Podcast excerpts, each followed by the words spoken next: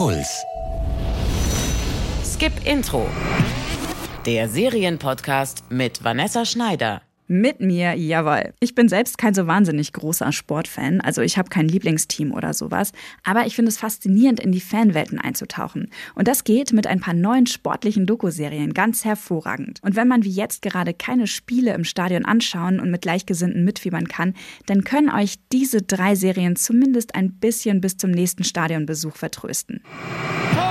Inside Borussia Dortmund. Eine Saison schwarz-gelb. Sechs Punkte Vorsprung zählt Tabellenführer Borussia Dortmund im Januar 2019.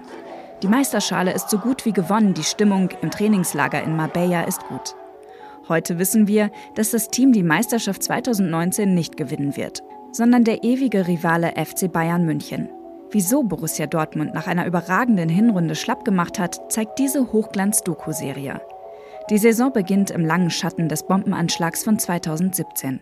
Es hatten ja schon einige uns auch davor gewarnt, vor posttraumatischen Problemen, die sich dann meistens so sechs, acht Monate danach einstellen sollten. Das ist so eingetroffen und wurde dann nochmal verstärkt durch den Prozess. Die setzen dann donnerstags im Gerichtssaal fünf Meter oder zehn Meter vis-à-vis dem Attentäter gegenüber. Und das haben viele Spieler nicht verkraftet. Erzählt der BVB-Boss Aki Watzke. Wie er berichten die Fußballstars alle sehr nahbar aus ihrem Alltag als Profispieler. Und wir können ihn hautnah miterleben. Bei Besprechungen, der Physiotherapie und sogar im Trainingsgebäude in Brackel, das Kamerateams sonst nicht betreten dürfen. Trotz der polierten Bilder kommt in der vierteiligen Dokuserie Inside Borussia Dortmund die Leidenschaft der Trainer, Spieler und Funktionäre durch, wenn sie beim Spiel wie wir vor dem Bildschirm oder im Stadion vor Aufregung schimpfen und jubeln. Cheer, Euphorie und Knochenbruch. Sonst stehen sie nur in den Spielpausen der großen Sportteams im Rampenlicht. Die Cheerleader mit dem breiten Grinsen und den knappen Röckchen, oft unterschätzt als sexy Hupfdohlen. Dabei ist ihr Sport mindestens so hart und anspruchsvoll wie der der Teams, die sie anfeuern. Auf dem Weg zum wichtigsten Wettkampf der Cheerleading-Welt begleitet die Netflix-Doku-Serie Cheer eins der besten Teams der USA. Wer am Community College in Navarro, Texas trainiert, hat es schon fast geschafft. So wie Lexi, die als Tumblerin die waghalsigsten Überschläge aufs Parkett legt. Ich hätte nie gedacht, dass ich es mal aufs College schaffe. Ich habe ja nicht mal die Highschool beendet und hatte die Hoffnung eigentlich schon aufgegeben. Manchmal denke ich, ich träume. Meine Teamkollegen sind alle so talentiert, das habe ich noch nie erlebt.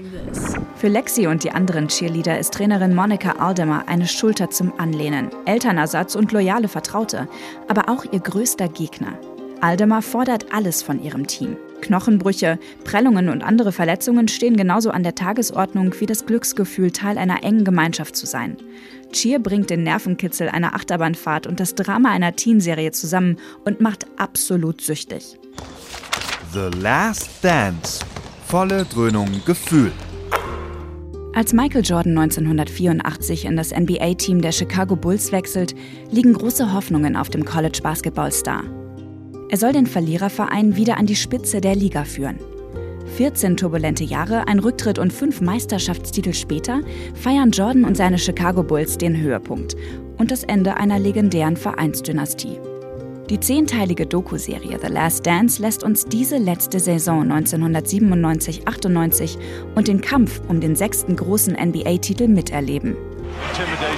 Einschüchterung, darum geht's. Diese Jungs haben noch nie gegen ein Team wie dieses gespielt. Nichts als Netz für Michael Jordan. Jordan, pass auf.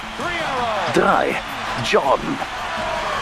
Die Filmemacher hatten unbeschränkten Zugang zum Team und lassen uns überall dabei sein. Im Fitnessraum, am Rand des Spielfelds beim Einlaufen, bei Meetings und zu Hause bei Nummer 2 Scotty Pippen, Verteidiger Dennis Rodman und Michael R. Jordan selbst. The Last Dance hat wirklich all the feels. Vor allem, wenn man das Ende dieser Basketball-Ära als Kind miterlebt hat und jetzt endlich richtig verstehen kann, was das ikonische Team von Michael R. Jordan damals für den Sport und ihre Fans rund um den Globus geleistet haben. Cheer und The Last Dance findet ihr bei Netflix und Inside Borussia Dortmund gibt's bei Amazon Prime. Der Macher der Serie, Aljoscha Pauser, hat auch die The Zone-Doku Being Mario Götze gemacht, die auch sehr empfehlenswert ist. Und wenn ihr Fußball mögt, dann würde ich euch auch noch die Netflix-Doku Sunderland Till I Die ans Herz legen. Die zeigt euch den britischen Fußball mal von einer ganz anderen Seite. Wenn euch Skip Intro gefällt, lasst mir gerne ein Abo da und erzählt euren Freunden davon.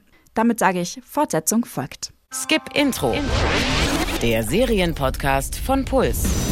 Jede Woche neue Serientipps. Auf deinpuls.de slash skipintro. Puls.